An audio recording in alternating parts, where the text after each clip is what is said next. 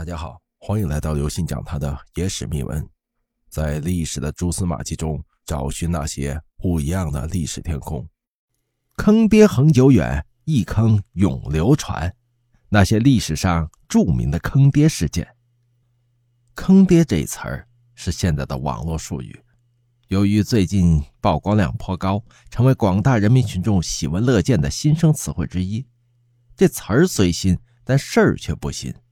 放眼浩渺的中国古代史，一批野心勃勃的孝顺儿子勇往直前的坑着他们可怜的老爹。比起如今来，那真是有过之而无不及呀。唐玄宗的时候，安禄山攻入长安，自立为帝，并立安庆绪为皇太子。按照正常的话，安庆绪完全可以名正言顺的继位。可是他太心急了，没几天就弑父称帝。我以爹血坑我爹。于是，安禄山的部将史思明就美其名曰为老领导报仇，干掉了安庆绪，自己当起了大燕皇帝。谁知几年之后啊，史思明也被自己的儿子史朝义刺杀。哈哈，在地位面前，儿子们真可谓是坑爹恒久远，一坑永流传呢。这坑爹呀，还真是门技术活。明嘉靖帝喜欢和神仙交流，据说呢。神仙最爱读一种用词华贵奢靡、全为类似天书的青词。这大奸臣严嵩善写青词，其子严世蕃恰好能解读青词，于是父子合作，盛合阵意。因此，严嵩父子专擅国政近二十年。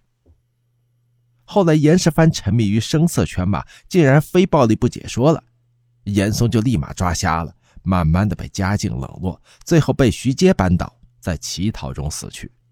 这坑爹的儿子，也没落着啥好结果，最后落得个身首异处。不得不说呀，世蕃呐，坑爹的方式千千万，你确实是最无厘头的那一个。咱把镜头拉回到近代，坑爹事业再放奇葩。据史料记载，袁世凯称帝很大原因是受了坑爹儿子的影响。《顺天时报》是一份日本人所办的汉文报纸，发行量较大。而当时袁世凯对日本的态度是最为敏感的。他儿子袁克定为了圆自己的太子梦，竟然不惜伪造了一份假的《顺天时报》，专门刊登一些鼓吹帝制、拥护袁大总统做皇帝之类的假消息，每天偷梁换柱的送给袁世凯看。本来犹犹豫豫的袁世凯被蒙得晕晕乎乎的，以为众望所归，贸然称帝。最终是众叛亲离，抑郁而死。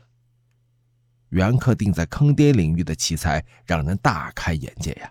其实，坑爹自古以来都是广大纨绔子弟前赴后继、孜孜不倦开发的身份专利。无论是深坑浅坑、大坑小坑，历史上无数败家的儿子不遗余力地丰富着坑爹的方式方法，大力弘扬“要想坑，请深坑”的人文精神。为广大人民群众的茶余饭后贡献了一个个可歌可泣的谈资，细数那些雷人的坑爹事，让人不由得心生感慨。其实大家坑的呀，那不是爹，是无谢。各位听众朋友，本次节目呢就跟大家分享到这里。如果您喜欢我们的节目，请您给予我们节目十分好评，并点赞关注，同时转发给您的亲朋好友，邀请他们一起来收听我们不一样的历史天空。